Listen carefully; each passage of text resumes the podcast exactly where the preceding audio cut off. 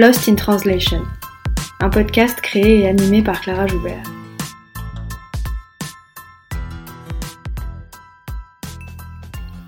Lost in Translation, c'est un podcast sur la traduction et l'interprétation pour que celles et ceux qui parlent toujours avec les mots des autres puissent s'exprimer avec les leurs. Lost in Translation, c'est un film de Sofia Coppola, sorti en 2003, dans lequel deux personnages, interprétés par Bill Murray et Scarlett Johansson, sont perdus à Tokyo au milieu d'une culture qu'ils ne comprennent pas. C'est un film sur le désarroi, sur le malaise. Le déphasage des personnages est à la fois spatio-temporel, culturel et linguistique. Lost in Translation, c'est aussi une expression anglophone qui dit les écueils de la traduction en désignant ce qui y disparaît.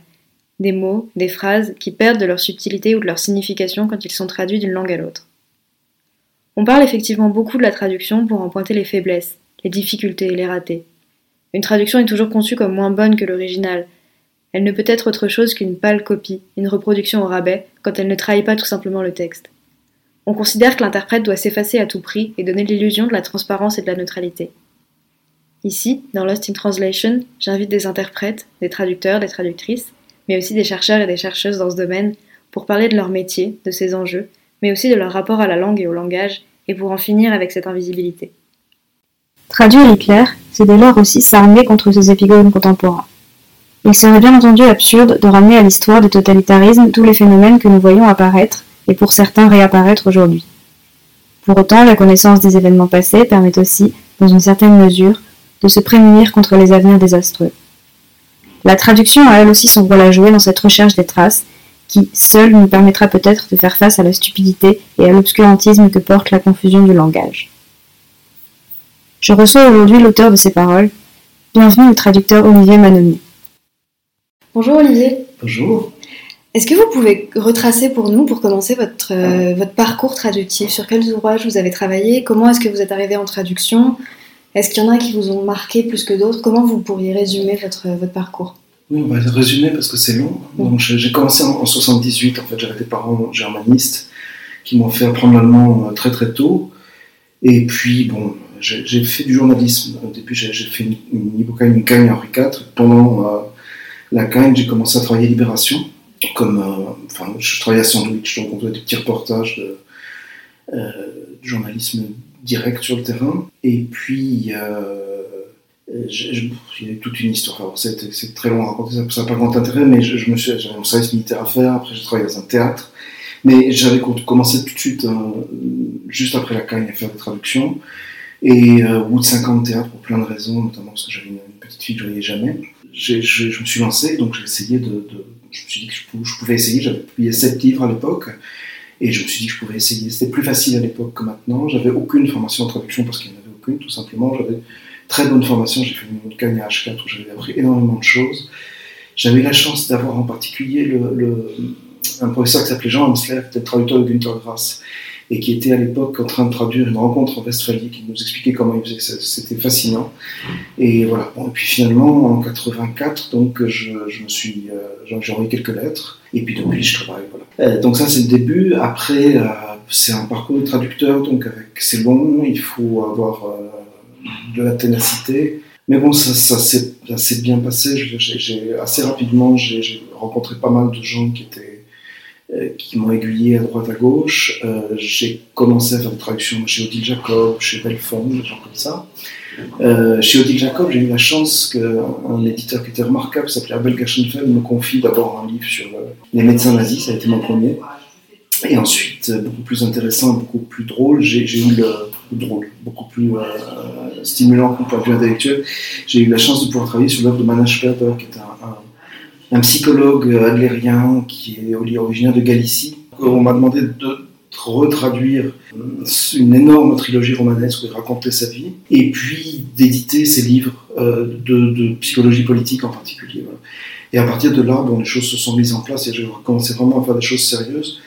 J'ai fait des choses aussi pas sérieuses du tout et pas très intéressantes pendant 10-15 ans. Et puis, bon, ça s'est installé comme ça petit à petit. Les éditeurs étaient à peu près tout le temps content de moi. Donc le, bouche à oreille marchand, j'ai vraiment beaucoup de travail assez vite.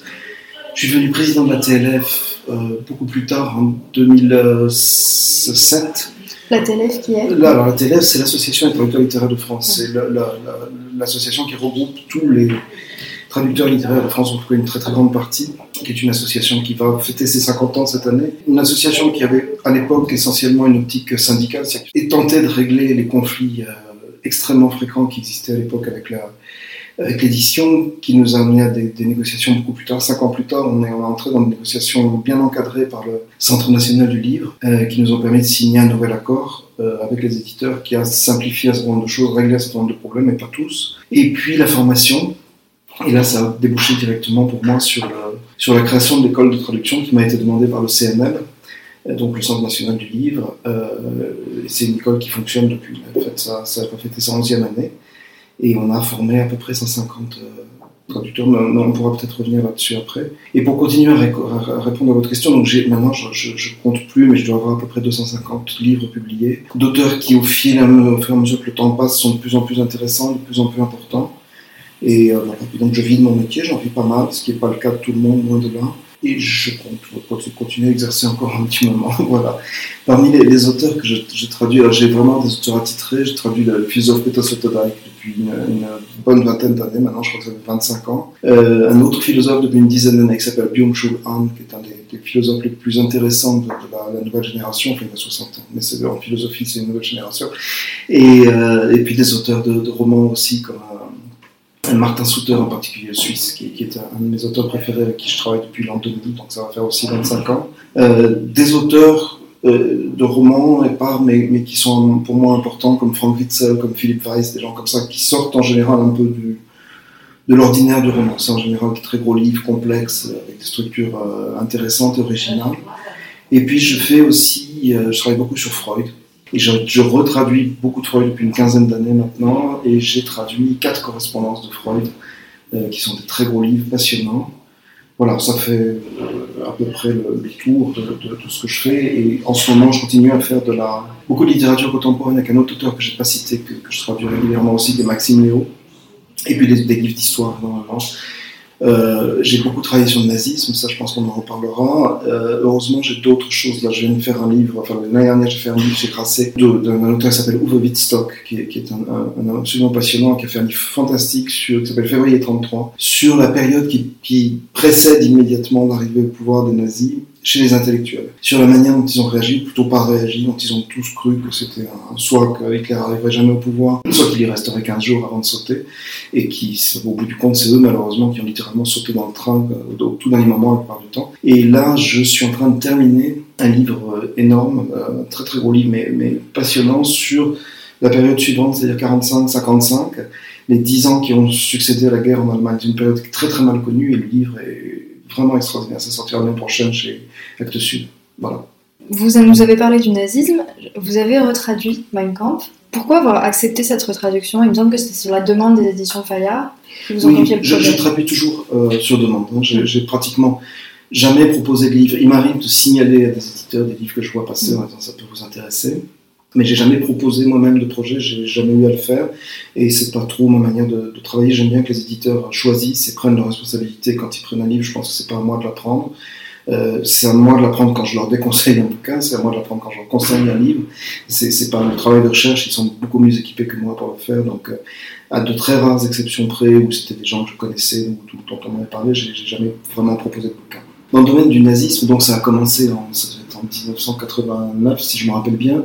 J'ai traduit un premier livre pour les éditions Lille Jacob, un livre de Benno Müller-Hill, euh, qui s'appelait Les médecins nazis, je crois, qui était un petit livre euh, qui, était, assez, euh, terrifiant, moins par ce qu'il qu racontait sur les expériences qui ont été menées que par le, côté extrêmement banal, c'est-à-dire c'était des médecins tout à fait ordinaires, et il y avait toute la deuxième partie du livre, c'était des, interviews contemporaines, donc faites dans les années 80, avec des assistants des médecins qui avaient, euh, mené ces, ces, expériences, mais qui déjà étaient déjà en poste, donc qui étaient devenus des professeurs, qui étaient devenus des, mandarins en Allemagne, et qui, défendaient ce qu'ils avaient fait, qui, expliquaient qu'ils euh, avaient travaillé dans l'intérêt de la médecine et euh, qu'ils n'avaient rien à se reprocher. Donc c'est un livre qui m'avait assez choqué, et puis une fois que vous commencez à mettre, c'est comme pour, pour, les associations, une fois que vous, vous mettez un doigt dans l'engrenage, Ça a suivi assez vite. J'ai fait un deuxième livre sur la médecine pour Actes Sud, qui lui était vraiment terrifiant pour ce qu'il décrivait, qui était le, livre d'Ernst Klee, La médecine nazie et ses, ses victimes. C'était un très gros livre, très complexe, très très bien documenté. Et puis plein d'autres livres. Donc je, peux citer celui de Wolfgang Sowski qui s'appelle L'organisation de la terreur, qui est un livre de sociologie sur l'organisation des camps de concentration et d'extermination.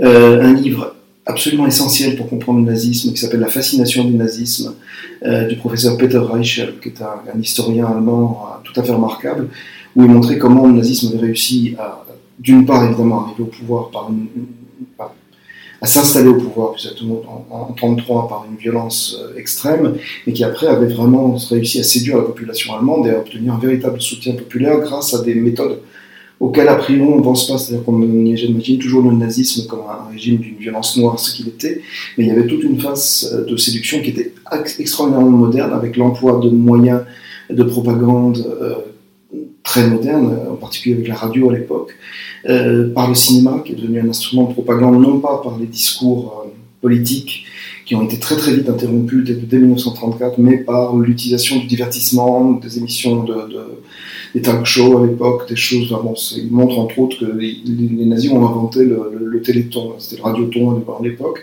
et il y avait des orchestres qui jouaient euh, et qui étaient enregistrés, c'était à la demande des auditeurs qui versaient quelque chose quand on, quand on passait leur, morceau. Euh, ça, ça a été vraiment des livres qui ont, qui ont euh, d'abord qui étaient importants en soi. Le livre de Peter Reichel été un livre euh, très très lu en France, celui de Clee aussi, et, qui ont, qui moi, qui m'ont amené à me poser des questions sur mon, à la fois sur mon travail de traducteur, parce que traduire ça c'est très spécifique, et puis sur ce que c'était. C'est-à-dire ça, ça a débouché sur mon livre qui est là, qu'est-ce que c'était que ce langage, qu'est-ce que c'était que ces méthodes de communication. Et puis petit à petit, on m'a aussi demandé de traduire ce qu'on appelle les textes sources, les textes des, auteurs, si on peut appeler ça comme ça, je mets quatre guillemets. Euh, donc j'ai commencé par traduire une partie du journal de Goebbels. J'ai traduit le journal de Rosenberg. Rosenberg, c'était un, des éléments très importants du nazisme. Il a à mon avis, inventé un style extrêmement bourbeux euh, qui a joué certainement un rôle dans, le, Mein Kampf. Rosenberg est l'auteur d'un livre qui s'appelle Le mythe du XXe siècle, qui est une espèce de, fantasmagorie sur, sur la race blanche, sur les origines mythologiques, nordiques, etc. C'est abominablement mal écrit, c'est épouvantable. Mais ce journal, lui, était beaucoup plus prosaïque et, écrit normalement. J'ai fait un autre livre que, j'ai hésité à prendre, finalement j'ai pris et je ne l'ai pas regretté. C'était les lettres de, de Himmler à sa femme c'était euh, compliqué parce que le projet était contesté dès sa naissance en Allemagne. Euh, c'était encadré par deux, deux historiens. Je ne fais jamais ce type de texte sans avoir une équipe d'historiens avec moi. C'est le principe. Je ne publie jamais, enfin, je, je, mets jamais ma signature sur un bouquin qui serait, euh, par exemple, le mythe du XXe siècle, publié aujourd'hui en français par une maison d'édition d'extrême droite sans aucun commentaire, si avec un commentaire terrifiant dont je parle dans mon bouquin où, ils disent qu'on a mal compris cet homme. Enfin bref. Et, ce livre-là était en creux terrifiant parce que d'abord, vous voyez la, personnalité de Himmler qui était vraiment pauvre type, quoi. C'était un éleveur de poulet qui. Et, et, le monde dans lequel il vivait, enfin, c'était des, choses hallucinantes, une écriture naïve, simplette, des discussions avec sa femme pour savoir comment, comment on devait élever les poulets, si sa femme avait bien fait les courses au, potager de, Dachau, ils étaient à côté, ils allaient faire ses courses là-bas. Enfin, c'était des trucs incroyables. Et le dernier en date que j'ai fait, euh, c'est euh, parce que j'ai pas fait le tour là si c'est Minecraft. Enfin. Donc, et pour revenir à votre question, oui, on me l'a proposé, euh, tout simplement parce que je suis, je crois, pratiquement le dernier traducteur d'allemand qui, est spécialisé là-dedans. Donc, il y avait Bernard Ortolari qui en a fait beaucoup, qui a un peu arrêté le travail parce qu'il est âgé maintenant, et c'est avec lui que j'avais fait le journal de Rosenberg. Et puis, donc, en fait, pour, traduire Mein Kampf, je pense que les éditions Fayard, qui étaient à l'époque dirigées par Louis Nora, que je connais bien, enfin, qui me connaît bien, euh, on a pensé à moi parce que c'est tout naturel. C'était dans les conditions que je voulais, c'est-à-dire c'était un projet d'historien et pas une publication euh, sèche. Et euh, voilà, donc j'ai accepté parce que c'est mon métier, tout, et que j'avais les garanties nécessaires pour être certain que ce serait une publication intéressante. Oui, justement, vous avez parlé de l'importance d'être entouré d'une équipe d'historiens. Votre traduction elle-même s'intitule Historiciser le mal. Euh, c'est accompagné d'un solide appareillage critique, il y a une introduction générale, il y a une introduction par chapitre, il y a des éclairages, des contextualisations, etc. Pourquoi, pourquoi avoir inclus cet appareillage et comment vous l'avez écrit?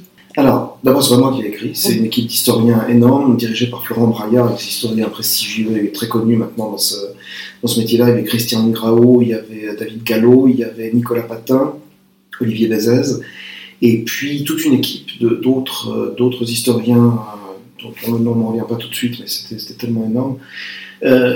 L'idée, si vous voulez, c'est que Bon, on va reprendre au début. Le, Mein Kampf allait ressortir parce que Hitler tombait dans le domaine public. Il allait ressortir en Allemagne où il était interdit euh, et une équipe de l'Institut für Zeitgeschichte, l'Institut d'histoire contemporaine en, Allemand, en, en, Allemagne, à, Munich, était déjà au travail là-dessus.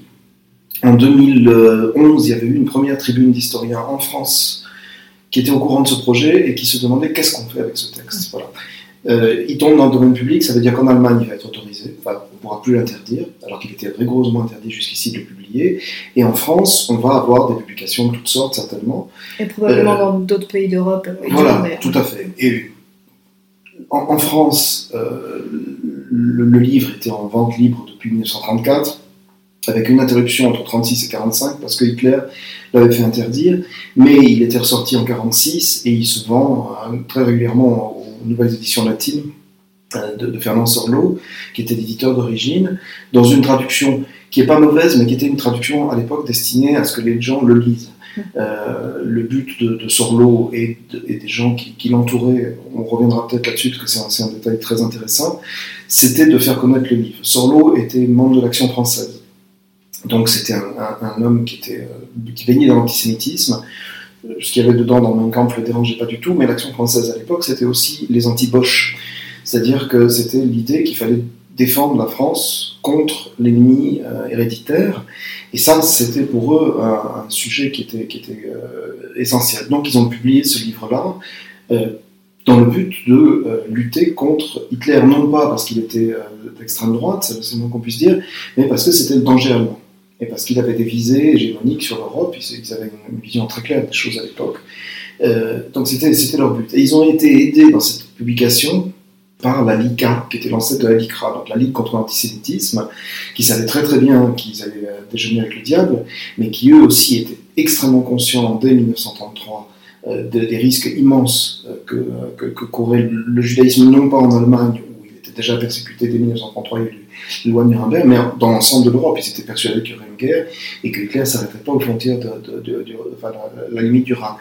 Euh, donc ils l'ont aidé euh, à faire ce bouquin, et quand Hitler l'a fait interdire, c'est la LICA qui a pris des exemplaires et qui l'a distribué en France à, tous les, à tout ce qu'on appellerait aujourd'hui des influenceurs, des hommes politiques, des, écrivains, des penseurs, etc. Donc cette édition, elle continue à exister. On l'a trouvée absolument partout aussi euh, sur, sur tous les sites internet, les sites d'extrême droite évidemment, les sites vraiment l'extrême droite, hein, pas, le, Front National, mais si vous, allez sur, le site de Soral, vous le trouvez, si vous allez sur les sites de l'Action française actuelle, qui, est beaucoup plus à droite encore qu'elle était à l'époque, ce qui est pas mal, euh, et vous le trouviez, et vous le trouviez aussi sur les, sites djihadistes, donc, euh, euh, qui, faisaient la propagande contre Israël, et là, vous trouviez Mein Kampf, Protocole des sages de Sion, et c'était des textes bruts.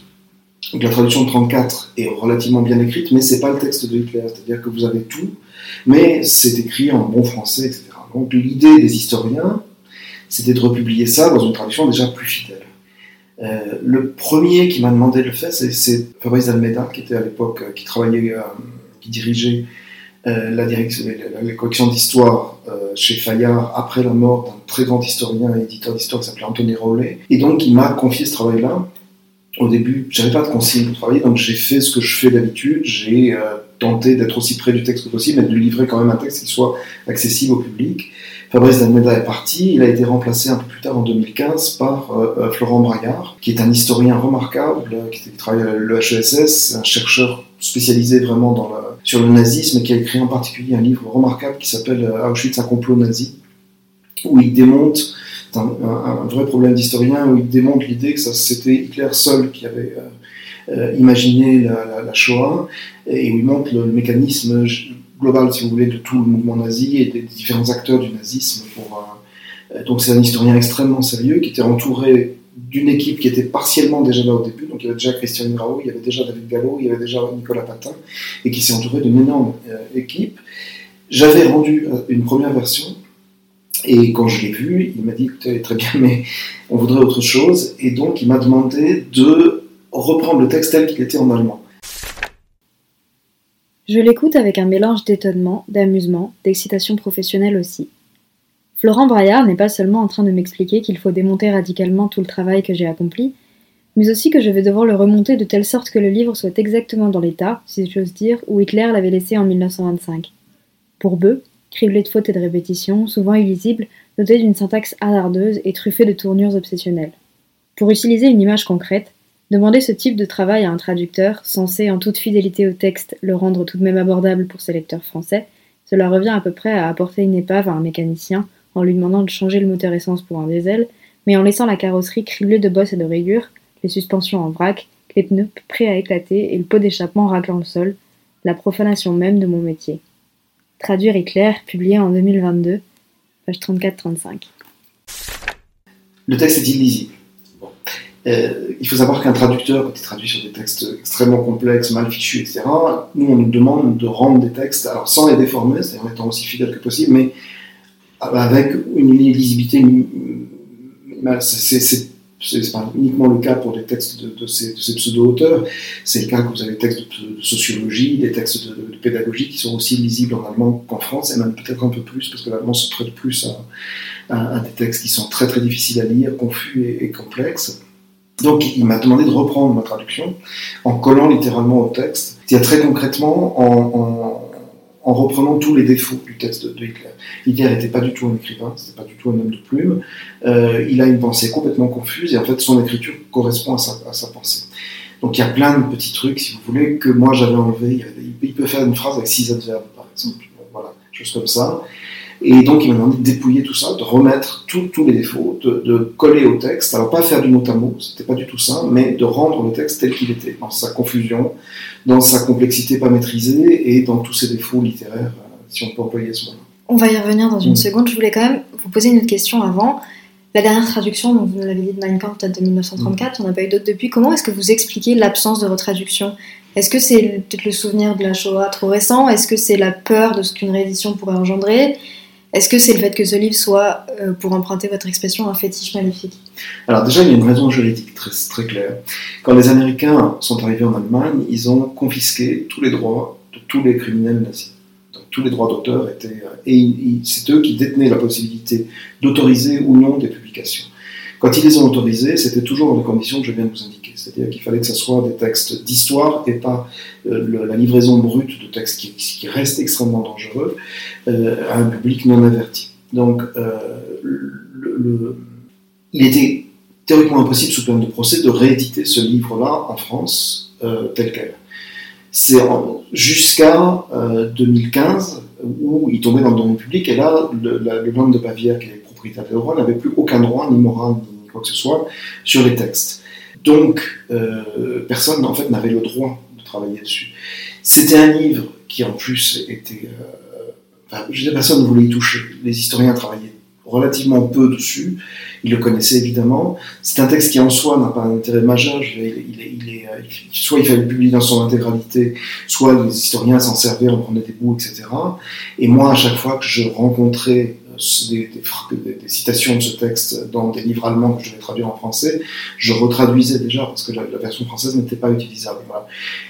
Et puis, euh, personne ne voulait simplement l'éditer parce que sans projet historique, sans projet scientifique à côté, ça n'avait rigoureusement aucun sens, sinon politique, et le seul sens politique de rééditer un texte comme ça, euh, si vous ne faites pas ça dans les règles de, l'art des historiens, c'est un, but de propagande. Donc voilà, euh, personne ne, pouvait le faire et personne n'avait sérieusement envie de le faire, et en plus c'est un livre énorme, donc euh, voilà. Et il faut quand même des gens un peu compétents pour le traduire, parce qu'il y a des complexités partout. Ça a été un travail très long?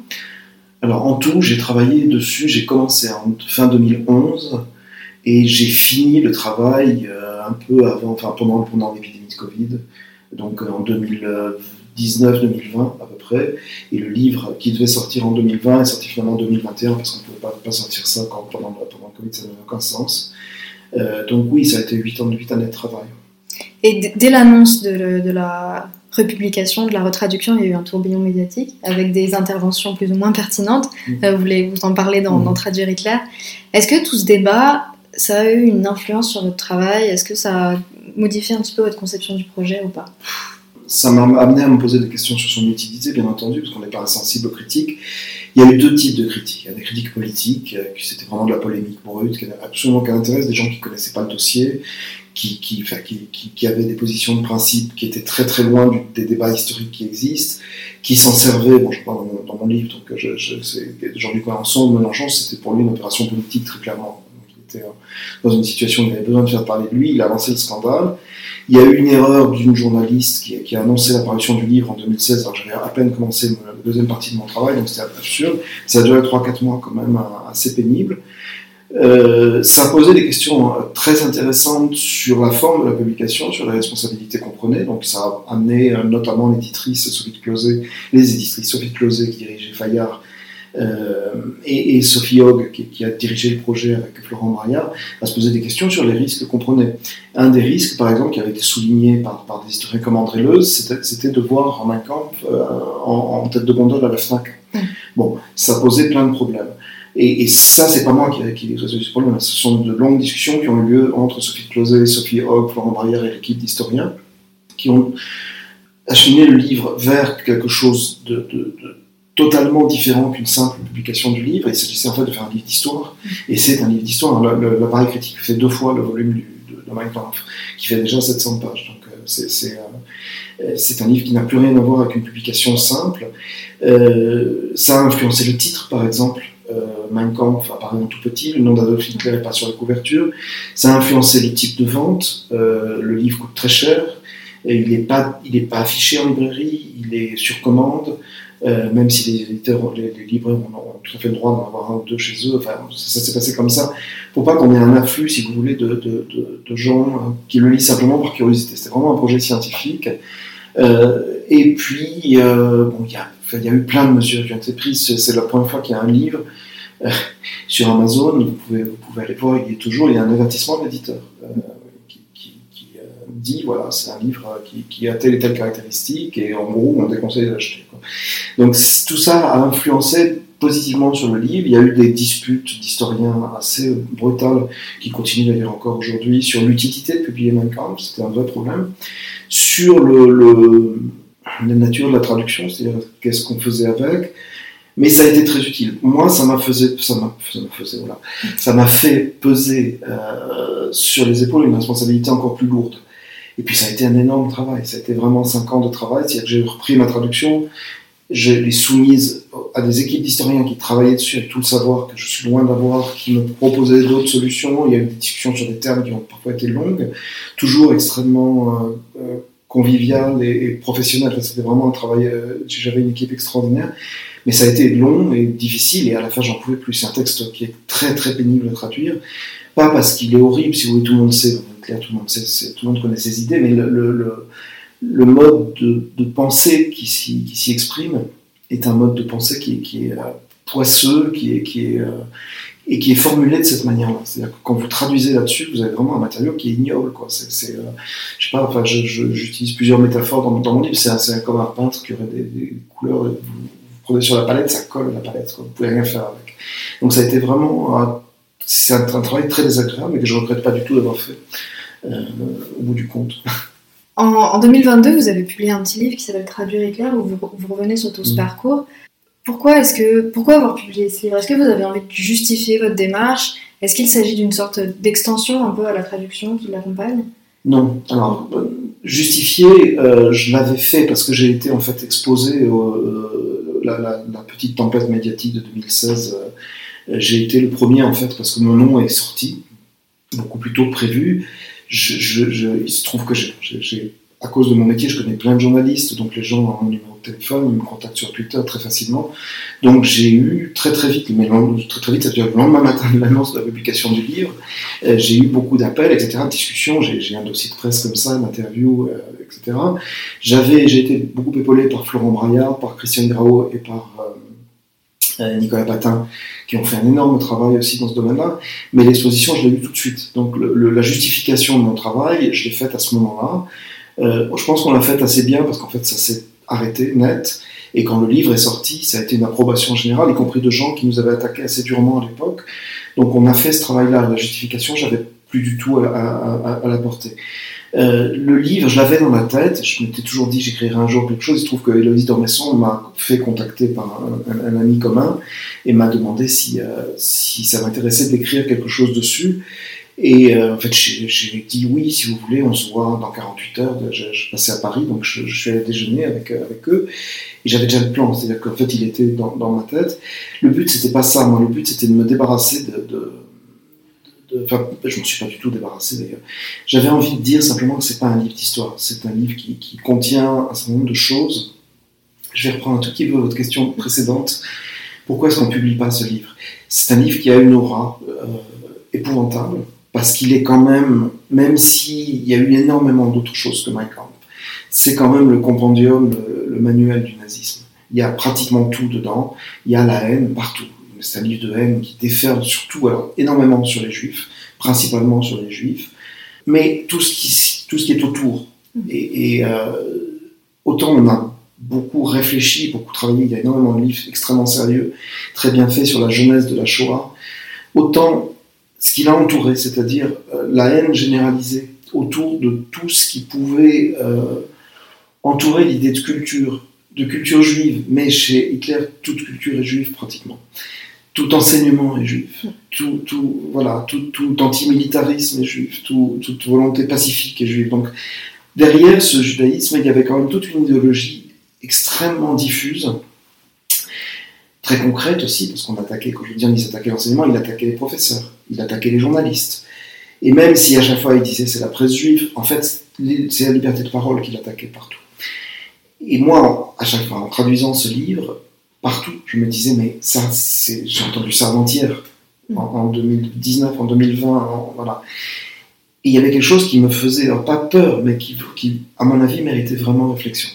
Et une réflexion qui ne soit pas une réflexion paranoïaque, c'est-à-dire qui ne soit pas simplement de dire, voilà, comme euh, au 1617, ils, sont là, ils sont, oui, ils sont là, mais à l'heure actuelle, le nazisme en France, c'est, le nazisme, c'est groupuscule, c'est, c'est, en numériquement trois fois rien, ça devient pas trois fois rien parce que ce sont des gens qui deviennent extrêmement dangereux et on aura des attentats provoqués par ces gens-là dans les mois ou dans les années qui viennent. Ça a commencé. Euh, le maire de, Saint-Brévin avec ses voitures, c'est un début de violence euh, directe. Il y a des ratonnades à Paris, à Marseille, à Toulouse, il y en a eu. c'est un début de violence, mais c'est un germe. Mais dans le, discours qui est véhiculé par cette idéologie qui continue à vivre, a diffusé beaucoup plus largement. Et en fait, il y avait eu, quand j'ai commencé à écrire mon bouquin, on était en plein dans les élections euh, présidentielles, j'avais Éric Zemmour qui parlait, et dans ce discours-là, qui était déjà perceptible dans certains termes utilisés par le Front National moderne, évidemment chez le, père Le Pen, chez Jean-Marie Le Pen, c'était omniprésent, mais même chez, euh, dans, la version soft de, de, Marine Le Pen, je retrouvais des éléments que je cite dans mon bouquin, des, expressions mais hallucinantes, qui passaient au-dessus de la tête des gens parce qu'ils savent pas ce que c'est. Quand Marine Le Pen, ça c'est en 2019 si je me rappelle bien, parlait de migration bactérienne, les gens se sont un peu indignés, mais ils ont dit mais comment on peut dire des choses comme ça? Sauf que moi je savais tout ça venait. Ça venait de là. Ça venait de la, des fantasmes euh, bio-médicaux euh, racistes de, de, de, Hitler. Je pense qu'elle-même ne le savait pas, mais elle a été éduquée là-dedans. Elle a baigné dans, dans, dans, dans, une famille où on écoutait et on éditait les, les, les, disques de la, des, des chants de la Wehrmacht et de la SS. Donc voilà, ça c'était le premier point. Et puis quand j'ai entendu après euh, les thèses de Renaud Camus qui revenaient chez Éric Zemmour, et, à la fin même chez Valérie Pécresse, et puis aujourd'hui partout, ça s'est pas arrêté là, euh, je me suis dit que là j'avais peut-être aussi quelque chose à dire là-dessus. Sur cette espèce d'écriture pernicieuse qui reste, ces mots qui restent, qui font leur voyage sans que personne s'en rende compte et qui ressurgissent un peu comme, c'est une expression que j'emploie beaucoup, qui ressurgissent comme des, égouts quand il, y a une, quand il y a une inondation, ça ressort tout d'un coup. Et on est là en ce moment. Voilà. Donc c'était pas du tout pour me justifier, c'était pour dire attention. Il, il s'est passé quelque chose qu'on n'a pas encore fini de comprendre et, et, qui est en train de revenir sous d'autres formes, sous des formes plus complexes, plus, plus vicieuses, plus dissimulées. Euh, et moi, parce que j'ai travaillé sur ce texte-là, en tant que traducteur, en tant que personne qui travaille sur les mots, je peux vous indiquer quelques pistes pour au moins reconnaître ça. Euh, reconnaître que quand quelqu'un emploie des termes comme remigration, comme grand remplacement, c'est pas des mots qui sortent de nulle part, c'est des mots qui viennent d'ailleurs, qui, ont été utilisés sous cette forme-là. Euh, le, terme de remigration, par exemple, il y, a toute une histoire dans l'histoire du vocabulaire nazi de, de la dissimulation des termes pour dissimuler les déportations, les évacuations, etc. Il y a un terme tout bête qui est Umsiedlung, qui veut dire pratiquement le déménagement, qui, a, désigné la déportation des, Juifs d'Europe de l'Est vers, les camps d'extermination. Et quand on commence à utiliser ce genre de mots qui veulent rien dire, qui sont tout à fait anodins, on ouvre toutes les portes, y compris au pire. Et puis les portes sont ouvertes au pire. Je veux dire, quand je entends parler de, de, dénaturalisation, c'est une mesure nazie. Hein. Elle a été prise en, en, France par Pétain, elle a été prise en Allemagne immédiatement. Les Juifs allemands ont été privés de leur nationalité. Euh, ce sont des choses dont j'avais besoin de parler, mais pas en disant, euh, sans faire de paranoïa, sans dire attention, euh, ils reviennent avec leurs casquettes et leurs bottes, c'est beaucoup plus subtil que ça, et sans faire trop non plus de, politique au sens politicien du terme, au sens atroce, le Front National à 40%, en disant simplement ce vocabulaire est en train de nouveau de, de s'immiscer dans notre langue quotidienne. C'était vraiment mon propos.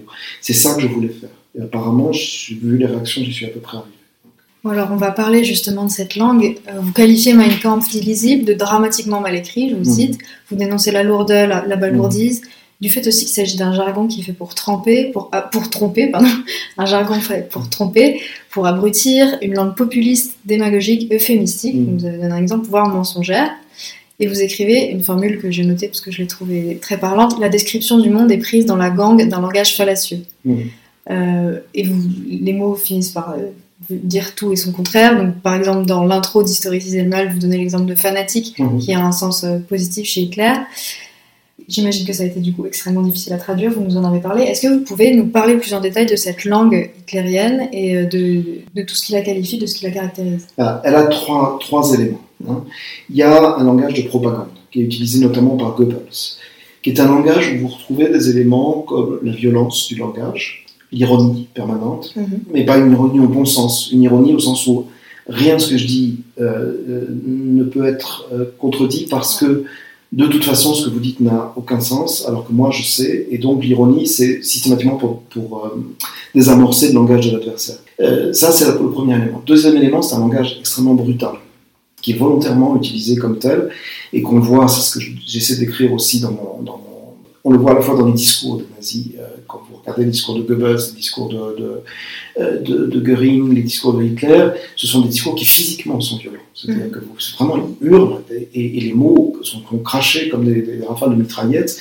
Les, je dis souvent, le, celui qui a le mieux compris le mieux caractérisé son langage, c'est Chaplin dans, dans Dictateur. Mm-hmm. il, y a, il, y a, sur les discours, il a, fait des choses absolument géniales. les, mots, il a parfaitement compris que les mots ne voulaient rien dire. Dans Dictateur, à chaque fois qu'il y, y, a un discours, il y a une espèce de paragouin qui parle allemand, mais il y a quatre mots allemands qui reviennent, deux mots allemands qui reviennent Sauerschnitzel, euh, Sauerkraut, pardon, et Wiener Schnitzel, ce qui choucroute et, et escalope viennoise. Et, et qui hurle avec en faisant ce, qui, est monstrueux. Ça, c'est le premier élément. Et le deuxième élément, c'est le moment de, dictateur à la fin où euh, Anna et Chaplin, au moment où en 1936, Hitler dessert un peu les, trucs, il dit voilà, on va laisser le jeu vivre pendant, pendant les, Jeux, les Jeux Olympiques. Et euh, dans le dictateur, il y a un banquier juif qui refuse après Hitler, et Hitler dit on recommence tout. Et il sort dans la rue, on va tranquillement parce qu'il n'y a plus personne. Et tout d'un coup, il y a ce discours de Hitler. Et c'est tellement brutal, violent, que le haut-parleur qui est dans la rue se penche vers Chaplin et Anna pour leur hurler à la figure. C'est un gag, mais c'est un gag qui, résume parfaitement la, brutalité de ces discours. Et puis le troisième point de ce discours, et il est extrêmement important, c'est un discours de, de dissimulation d'abord dissimuler ses intentions. Si Hitler a fait interdire euh, Mein Kampf en France, euh, il y avait deux problèmes. D'abord, l'éditeur avait, publié en pirate et Hitler tenait beaucoup à ses droits d'auteur. Et le deuxième problème, c'est qu'il ne voulait pas que ce texte soit connu en France parce que Mein Kampf est aussi très très violent et annonce très clairement la guerre contre la France dans Mein Kampf. Ça, c'est quelque chose de, tout à fait clair. Et puis après, dans la suite, si vous voulez, tout ce qui se passe, euh, toutes les mesures qui sont annoncées sont engoncées dans un vocabulaire de dissimulation qui va donner l'impression au monde, parce que jusqu'en 39, ils tiennent à garder leur respectabilité, qu'il se passe quelque chose, mais que c'est pas si grave. On peut prendre des exemples, le, le, le, les mesures qui sont prises dès 33 pour épurer la fonction publique, c'est-à-dire chasser les juifs euh, euh, de, toute la fonction publique, euh, ça s'appelle la loi sur le rétablissement de la fonction publique. Vous pourriez tout à fait avoir ça aujourd'hui, mais en fait, c'est une loi d'exclusion qui va chasser les juifs systématiquement toute la fonction publique. Ça n'est que le début, puisqu'après, il y avoir dans, dans, le privé, ça être la même chose. C'est un exemple. Mais, toutes les lois qui sont prises à ce moment-là portent des noms de ce type-là, des, des, des, noms qui ne veulent pas dire grand-chose. Il faut vraiment aller voir. Et, la tactique, si vous voulez, qui est utilisée dans ces cas-là, c'est de dire, mais non, vous inquiétez pas, c'est rien. Cette technique-là dure pendant tout le nazisme. Elle est utilisée d'abord sur le plan diplomatique, c'est-à-dire que jusqu'en 38, jusqu'au Sud-Est à peu près, et même jusqu'en 39, Hitler fait à peu près ce qu'a fait Poutine euh, juste avant l'invasion de l'Ukraine. Ne vous inquiétez pas, on, on veut juste récupérer deux trois trucs, on n'envahira jamais personne. Donc c'est un langage de dissimulation aux yeux du monde qui euh, qui convainc pas mal. Hein. Jusqu'en 38, il y, a, il y, a, beaucoup de gens qui pensent qu'effectivement euh, on va arranger les choses. À partir de 39, c'est plus compliqué. quand même. Euh, et puis ce langage-là va se développer après pour ce qui concerne la, Shoah, qui commence en fait avant même 1939, qui commence avec les internements euh, de juifs en, Allemagne évidemment, qui va prendre un tour abominable euh, avec en 38 le début des exécutions, des assassinats de malades mentaux et de handicapés. Euh, ce qu'on a appelé l'opération T4, euthanasie, euh, où ils vont euh, monter une, gigantesque opération pour vider tous les, toutes les maisons de, de, de soins de santé, tous les schizophrènes, tous les gens qui avaient des, des, des maladies mentales, et tous ceux qu'ils appellent la vie indigne de vivre, c'est-à-dire les handicapés physiques. c'est une opération de liquidation avec l'utilisation de gaz pour la première fois. C'est pas le cyclone qui va être utilisé après dans, les camps d'extermination, ce sont c'est le, le, le, gaz, les gaz d'échappement des camions. Voilà. Et ça aussi, alors, il y a toute une, tout un vocabulaire de, de, de, de, cryptage, opération T4, vous savez pas ce que c'est, euh, vie indigne de vivre, déjà, Lebensunwertes Leben. Vous voyez, déjà, c'est un allemand, enfin, je sais pas si vous parlez allemand, mais c'est un allemand qui est déjà poisseux, quoi. C'est euh, Lebensunwertes Leben. Mm. C'est ça, bon, ça, c'est des mots qui, qui, à la fois veulent rien dire, et puis ils veulent, tellement, veulent, dire tellement de choses. Quoi. Mais vous entendez ça, c'est pas. Ils, annoncent pas on va massacrer un, des dizaines de milliers de personnes. Et, et puis après, à partir de, de notamment de 41-42, il y a tout le vocabulaire qui va être sciemment utilisé pour euh, dénoncer, pour, pour, désigner la Shoah par balle, c'est-à-dire le, le, massacre euh, de, de, des, des shtetl juifs en Europe de l'Est, et, puis après l'extermination euh, systématique par, par, le gaz euh, à, Auschwitz, à Treblinka et dans quelques autres camps. Et là, vous avez tout ce vocabulaire dont je vous ai parlé, qui est un vocabulaire vraiment de dissimulation, de pensée. Et pensée pour une raison très simple, c'est qu'ils ne veulent pas rendre compte, rendre dessus. Donc ce vocabulaire va accompagner le nazisme pendant toute la période et il va s'intensifier à la fin euh, pour devenir un un code gigantesque avec le but, si jamais ça tournait mal, et à partir de 43, ils savent que ça va tourner mal, euh, de tout liquider.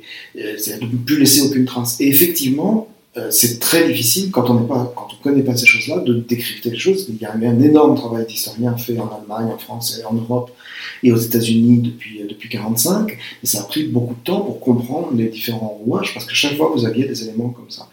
Le dernier élément, le quatrième aussi quand même, c'est celui que souligne Victor Klemperer dans la, la langue du Troisième Reich, LTI. Euh, c'est le, la gang du langage nazi sur le langage quotidien. Donc plein de petits mots du quotidien qui tout d'un coup se transforment, prennent d'autres significations. Euh, Blockwart, le gardien de bloc, le nazi, euh, le membre du parti nazi qui va surveiller un bloc.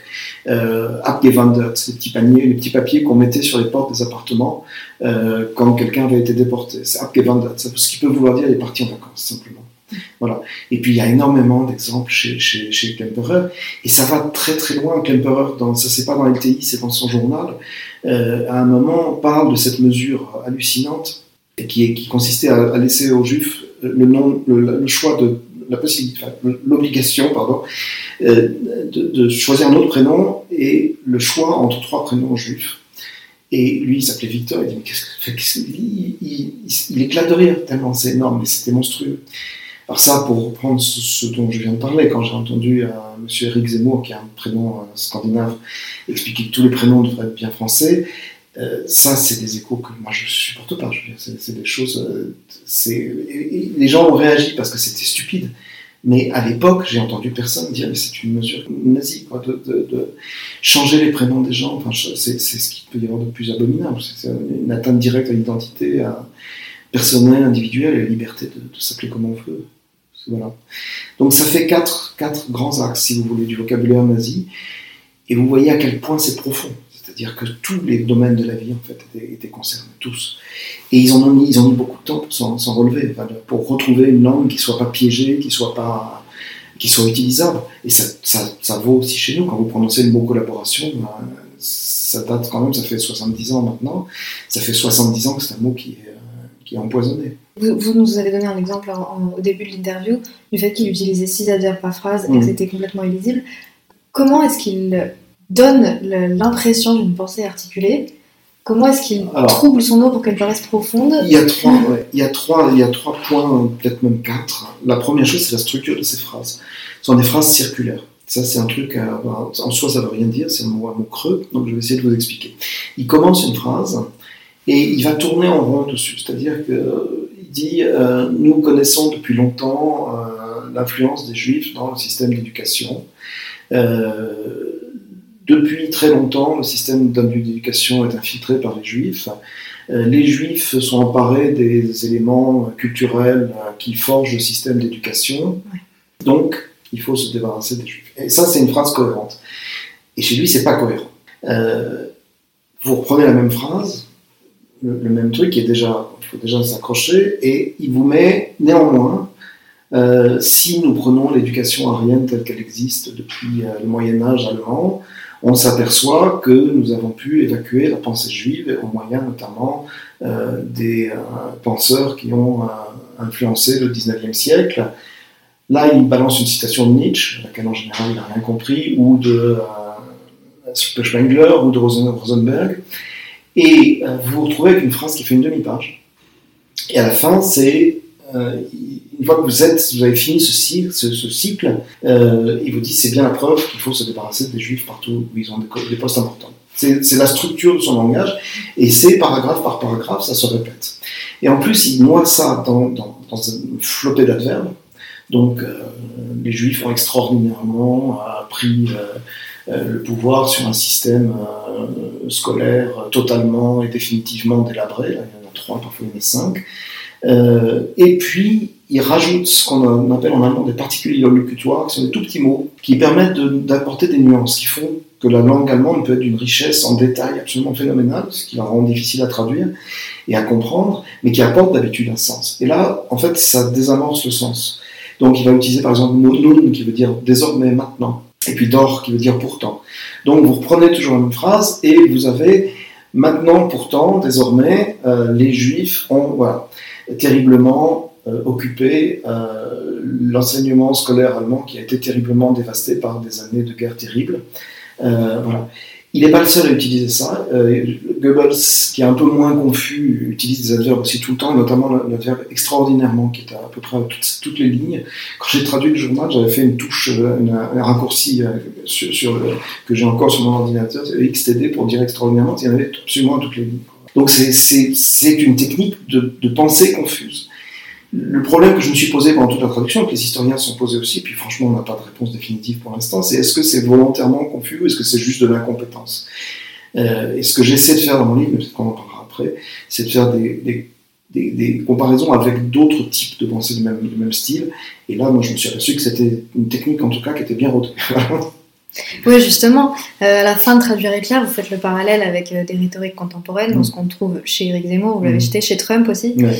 Euh, effectivement, la langue est souvent mise au service des projets fascistes. Euh, elle est citée notamment par Umberto Eco, qui mm. euh, la cite comme une des caractéristiques du fascisme, mm. d'en reconnaître le fascisme, puisqu'il écrit La nouvelle langue inventée par Orwell en 84, qui a des éléments communs avec d'autres formes de dictature, et je cite Tous les textes scolaires nazis ou fascistes se fondaient sur un lexique pauvre et une syntaxe mm. élémentaire afin de limiter les instruments de raisonnement complexes et critiques.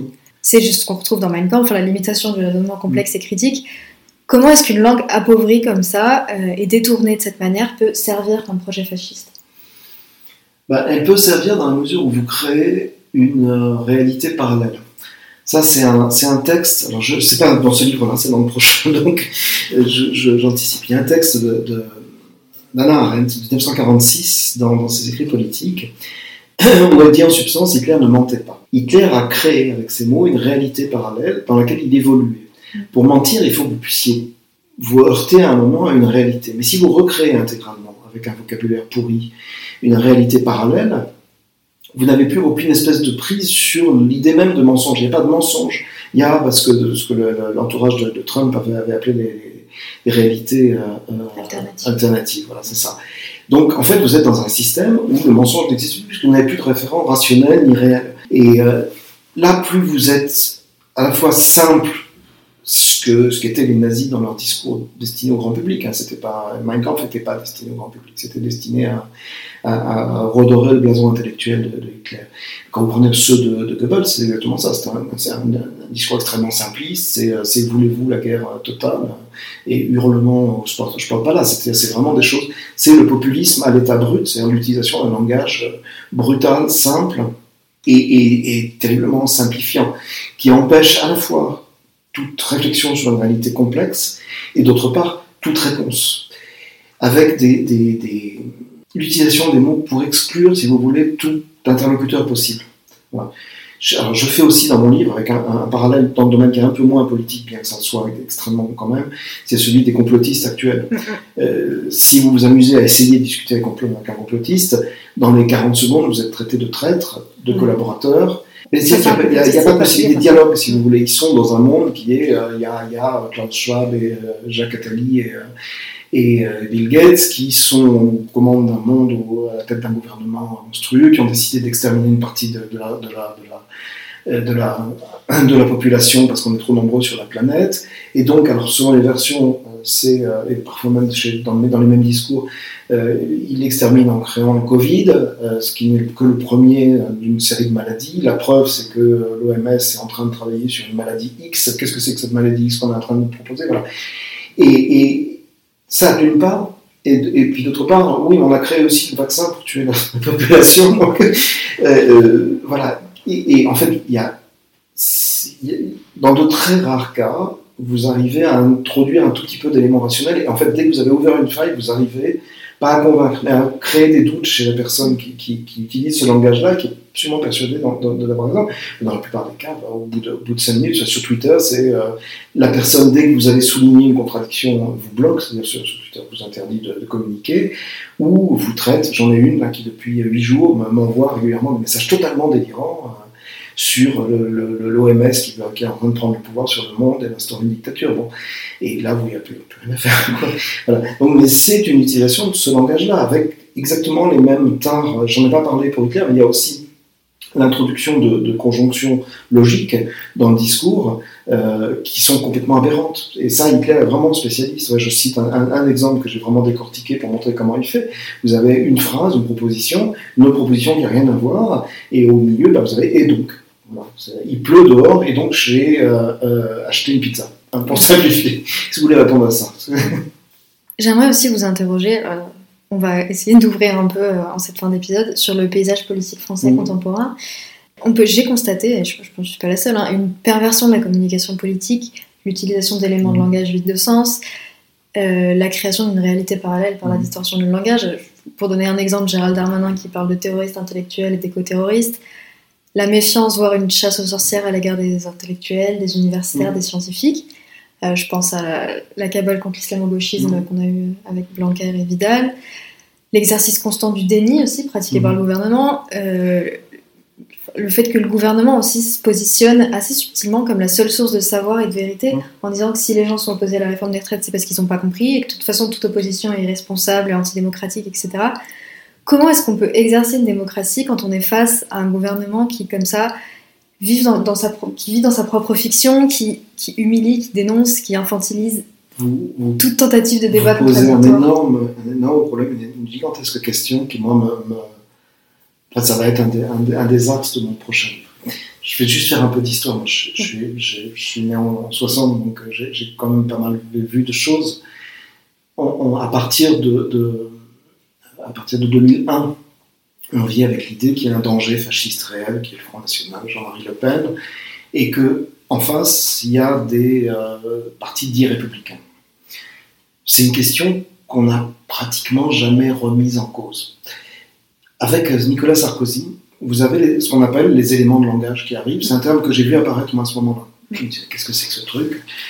Et c'était effectivement, c'était très concrètement des éléments qu'il fallait répéter. Donc l'exercice de la répétition en politique, donc les ministres devaient répéter les, petites notes que leur envoyaient les, conseillers de l'Élysée ou de, ou Matignon.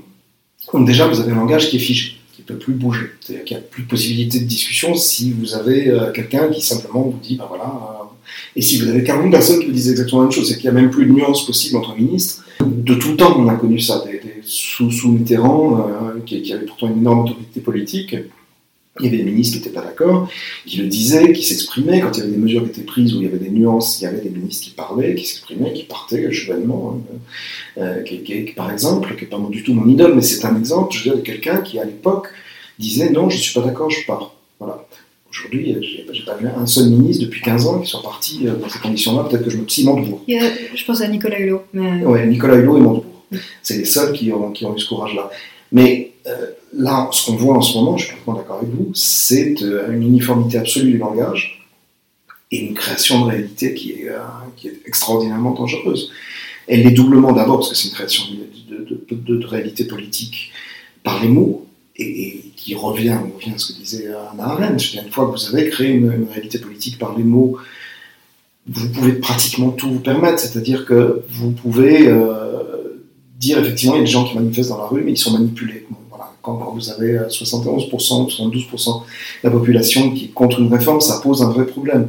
Ça ne préjuge pas du bien fondé ou pas économique, mais ça pose un vrai problème de communication. On ne peut pas fonctionner comme ça. Et d'un autre côté, c'est très compliqué pour des gens comme moi, parce qu'on est resté quand même avec l'idée qu'il y avait des partis respectables avec lesquels on pouvait faire quelque chose. Moi, c'est pour ça, euh, très concrètement, j'ai voté au deuxième tour, pas au premier, deux fois Macron, parce que pour moi, c'était clair. On ne vote pas pour le fascisme. Voilà. Et je dois dire que je me retrouve dans une situation aujourd'hui, on n'est pas dans un régime fasciste, c'est beaucoup plus compliqué que ça, mais on est dans un, dans un régime avec des individus comme Madame Darmanin et des, éléments de, langage qui glissent vers ça, très clairement. Très, très clairement. Euh, c'est-à-dire qu'il y a, il y a euh, la volonté de nouveau, mais ça c'est Sarkozy qui l'a introduit, d'utiliser l'immigré comme bouc émissaire pour pratiquement tout, alors que dès que vous discutez avec un un sociologue sérieux, même pas de gauche, hein, des, gens qui travaillent simplement une année hier sur France Culture absolument passionnant, qui expliquait pourquoi ça n'avait aucun sens. Aucun sens. C'était complètement stupide. Et, vous provoquez en plus des catastrophes en série, c'est-à-dire que ça s'alimente. C'était l'exclusion de l'autre, l'autre s'exclut aussi. C'est des, phénomènes qui, qui s'auto-entretiennent et qui peuvent déboucher des deux côtés sur le, sur le pire. Voilà, donc c'est pour moi à la fois très très inquiétant, puis ça, repose, ça pose vraiment des problèmes de de, vision politique et qui ne se limite pas au gouvernement. Pour moi, j'ai aussi un gros problème avec le langage de, de, LFI, pas de, pas de la nuque, mais avec le langage des, mélanchonistes pur et dur. J'ai un, vrai problème. J'utilise aussi des techniques populistes.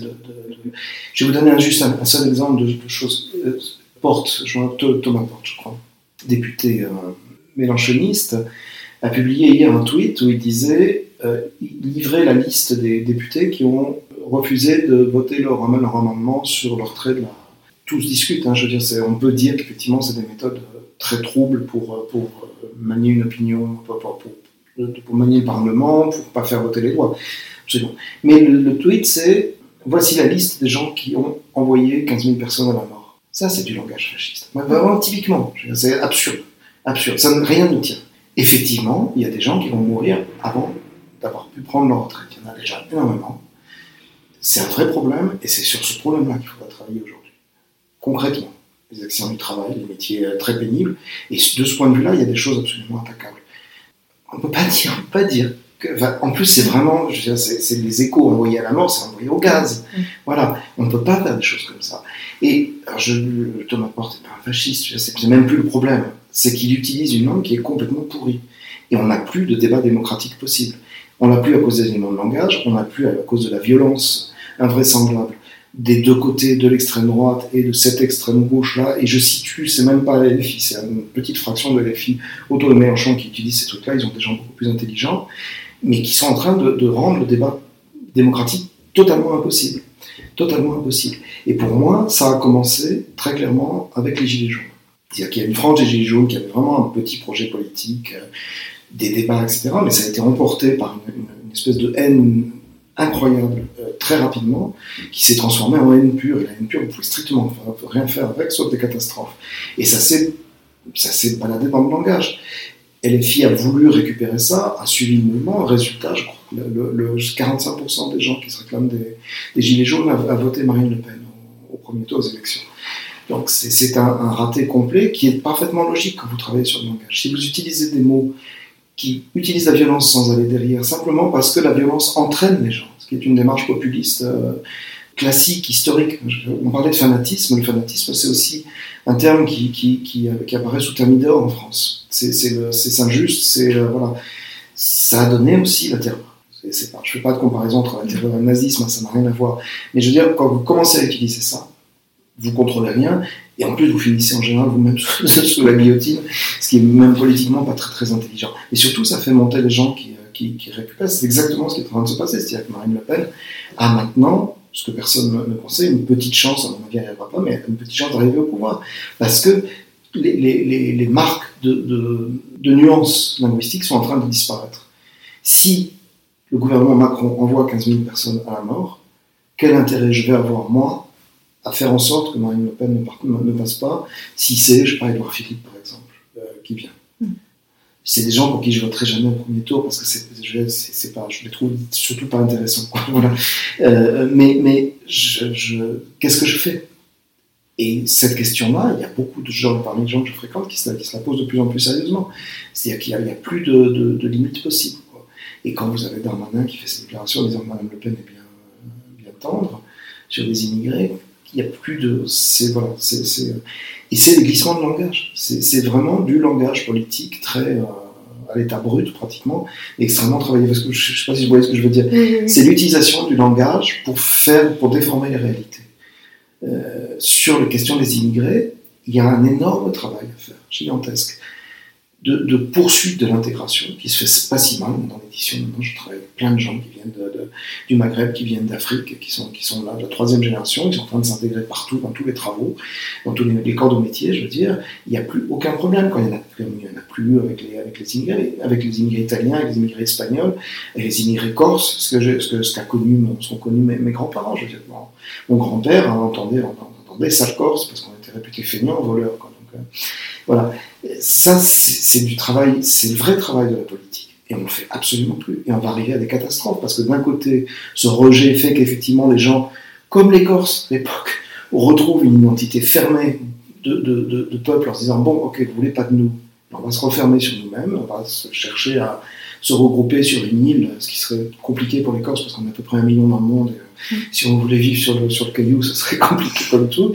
C'est je suis une identité que vous rejetez mais que j'affirme. Ça, je veux dire, ça peut déboucher sur des catastrophes, parce que de l'autre côté aussi, je veux dire, l'islamisme dur, c'est aussi un fascisme. Hein, euh, et quand les, extrêmes se rejoignent, ce qui s'est d'ailleurs passé, hein, je vous ai d'extrêmement bonnes relations entre Soral, par exemple, euh, Identité Solidarité, et euh, les islamistes les, les, plus durs, parce qu'ils ont le même langage. On a chacun notre identité, on doit être chacun dans notre coin, et pas se parler. Ce qui est phénoménal. Voilà sais pas si j'ai répondu à votre question. Si, si, si. si. Euh, J'avais une, dernière question à vous poser, puisque vous avez cité le, tweet de Thomas Porte et j'y ai pensé. Euh, alors maintenant, je crois que c'est plus le cas, mais pendant très longtemps, les tweets étaient limités à 180 caractères, je crois, comme ça. Est-ce que ça facilite pas justement cette pensée, enfin ce langage appauvri et cette pensée très manichéenne Alors, ils ont ouvert maintenant, c'est que vous pouvez utiliser. Euh, Twitter est un lieu où je, suis beaucoup, d'abord parce que c'est mon, lieu de. Moi, je suis derrière mon ordinateur, donc je peux pas. J'ai peu d'occasions de militer c'est mon lieu de, travail politique. C'est un, lieu où j'arrive à bosser un petit peu pour essayer d'expliquer des choses aux gens, donc c'est bien. Euh, et donc je connais, je connais assez bien ce réseau et ses dangers et, son fonctionnement. Donc là, il a ouvert maintenant, euh, Elon Musk a ouvert Twitter hein, euh, pour les gens qui achètent la petite pastille bleue à je sais combien, 140 euros je crois par an. Il a ouvert à des longs messages. Et en fait, les gens qui ont pris cette petite pastille bleue, c'est pas du tout les gens qui, euh, qui, ont des discours cohérents. Vous pouvez être, quand vous voyez la pastille, c'est soit quelqu'un qui est du côté de Zemmour, soit euh, quelqu'un qui est dans le mouvement complotiste.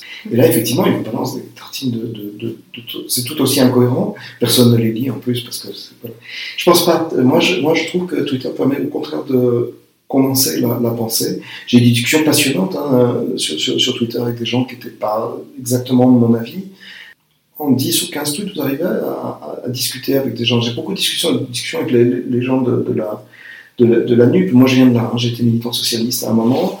Et, je, suis toujours vraiment quelqu'un qui. Enfin, j'ai une pensée au moins intellectuelle à, gauche. Euh, et, j'ai besoin d'expliquer à ces gens-là qu'il y a des trucs, y a des trucs que Mélenchon dit, que, que euh, Bompard dit, qui sont pas admissibles, surtout quand on est à gauche. Quand Bompard dit euh, le, vote n'est pas l'alpha et l'oméga de la démocratie, ça c'est une phrase qui, euh, c'est, je peux pas, c'est pas possible ça marche pas. Effectivement, leur parti marche, enfin, le mouvement plus exactement marche comme ça, et c'est ce qui pose le, plus de problèmes. Mais sur ce, type de discussion, vous pouvez les avoir quand même sur Twitter avec des gens qui sont rationnels, raisonnables et qui, se posent des questions. Et Dieu sait que là, il y a beaucoup de gens qui se posent des questions, y compris au sein de, Je veux dire, quand vous prenez des gens comme Clémentine Autain, comme euh, Ruffin, comme des, gens comme ça, c'est très très loin d'être des idiots même Alexis Corbière, avec lequel j'ai eu ce, débat, n'est pas un imbécile non plus. il a été viré, et puis tous ces gens-là ont été virés, ce qui, est, quand même le problème de base. Donc non, Twitter peut, servir effectivement de discussion quand vous pouvez discuter. Quand vous pouvez plus discuter, c'est qu'il y a un problème. Donc c'est avec les complotistes, et, eux utilisent ces, méthodes-là. Et l'extrême droite aussi, les, tweets de l'extrême droite, c'est une violence absolument inouïe, vous pouvez strictement Vous êtes insulté au bout de 30 secondes. Euh, mais du coup, pour eux, c'est pas terrible non plus, parce qu'ils restent entre eux et, ça forme des toutes petites, toutes petites communautés. Mais là, ça pose un autre problème, c'est le problème des communautés numériques qui est, est aussi un autre mode de fonctionnement, avec les, bulles de filtre, etc., qui fait croire aussi aux gens qui veulent, qui sont dans un autre monde. Ça, ça, ça, ça contribue par contre à alimenter ce langage parallèle et l'idée qu'ils sont dans un langage qui crée réalité. C'est-à-dire que les vrais complotistes, les gens qui sont autour de, je sais pas, de Berger, de, de il s'appelle Divisio, l'avocat, des gens comme ça, ils sont, enfin, encore Divisio, ils ne gagnent plus d'argent avec, donc ils ont un peu sorti. Mais ces gens-là sont dans un monde où ils ferment immédiatement. Dès que vous essayez de tenir un vrai raisonnement et qu'au bout de 3-4 tweets, ils, calent parce que ça ne tient plus debout, ils, vous excluent. Et ils restent entre eux, où ils créent leur propre langage. Langage complotiste, c'est là-dessus que je travaille en ce moment. Vous avez par exemple une vaccination, ça s'appelle une injection. Un, quelqu'un qui est vacciné, c'est un VAX, un VA2X. Donc il y, a, une recréation de langage qui, est totalitaire. Vous pouvez ne rien faire avec, ça. L'injection, c'est évidemment, enfin ils ne le savent même pas, je pense, mais c'est, les médecins nazis aussi ont tué aux injections de phénol. Euh, et là, vous ne pouvez plus rien faire. Donc il y a deux phénomènes, c'est quand même aussi un, lieu de discussion politique qui peut tenir la route, à mon avis, et qui peut être intéressant. Et puis c'est un lieu de fermeture et de, violence aussi, tout à fait. Et Elon Musk n'arrange pas vraiment les choses. Merci beaucoup, on va s'arrêter là. Alors ma, ma, tradition, pas ma traduction, ma tradition dans ce podcast, c'est de proposer à mes invités une carte blanche à la fin. Si vous avez une recommandation de livre, de, de film, d'exposition, de podcast, de ce que vous voulez, pas forcément en rapport avec la traduction, quelque chose que vous avez envie de partager. Alors il y a eu un très beau film, parce que j'ai parlé des Gilets jaunes, mais très vite. Il y a eu un très beau film qui a été fait, un film et un livre un, article absolument essentiel de Florence Aulas pour comprendre ce qui s'est passé à ce moment-là dans le monde, qui est paru en 2019, je crois. Elle a passé Florence Aulas, c'est quelqu'un que je connais bien, et, qui fait un vrai travail. C'est l'anti-réalité euh, parallèle, c'est-à-dire qu'elle n'aborde jamais un sujet sans y aller. Et donc elle a passé beaucoup de temps avec les Gilets jaunes, elle a fait un article magnifique pour, montrer ce que c'était à la base. Une vraie révolte sociale de gens qui, vraiment crevaient de faim et, qui crevaient aussi de manque de possibilités d'expression démocratique. Et c'est ces gens-là qu'aujourd'hui en France on continue à, on continue à écraser. Je veux dire, la, Mélenchon, il les intéresse plus du tout, ils n'existent plus. Donc ils tentent de récupérer tout ce qui bouge, mais pas ces gens-là qui n'ont pas de, parole politique. Donc cet article-là était, remarquable. Et y avait un film euh, dont, j'ai malheureusement oublié le titre, mais il devrait se retrouver assez facilement sur euh, le, mouvement des Gilets jaunes, qui est un film tourné sur un rond-point, avec des, plans de, sur le rond-point, des plans de manifestation, des plans, plein d'interviews de gens. Et moi, c'était un film qui m'a fait, qui m'a fait vraiment d'abord bouleverser, et ensuite qui m'a fait revenir sur un certain nombre de réalité parallèle que moi j'avais créé personnellement sur ce, sur ce mouvement-là. Donc ça m'a pas rabiboché avec, avec eux parce que j'ai tout de suite compris qu'il allait être. Euh, c'était un mouvement qui, qui, était trop fragile politiquement pour être récupéré. Contrairement à des mouvements comme Nuit debout, il y avait une vraie pensée politique, si vous voulez. Là, c'était, précisément le type de mouvement qui est récupérable avec une facilité fantastique et qui a été euh, par, par les deux extrêmes. Merci beaucoup. Euh, merci d'être venu et euh, à bientôt, j'espère. merci beaucoup à vous.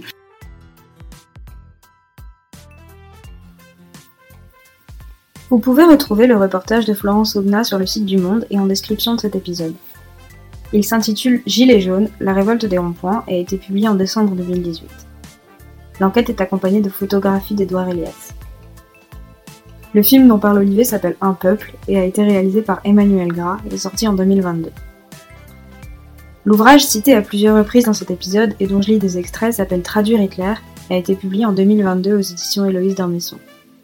Il s'agit d'un livre assez court où Olivier Manoni revient sur la jeunesse du projet, les débats qu'il a suscités, les difficultés rencontrées au cours du travail et les échos contemporains de la rhétorique fasciste. La musique que vous entendez lorsque Olivier parle de Charlie Chaplin n'est autre que la musique du film, Le Dictateur, composé par Meredith Wilson. C'est la fin de cet épisode, j'espère qu'il vous a plu. Si vous avez des questions ou des commentaires, n'hésitez pas à me contacter par mail à lostintranslation.lepodcast.gmail.com. Je suis toujours à la recherche d'invités. Vous pouvez bien entendu m'écrire si vous avez envie de participer ou si vous connaissez quelqu'un qui connaît quelqu'un. À très bientôt.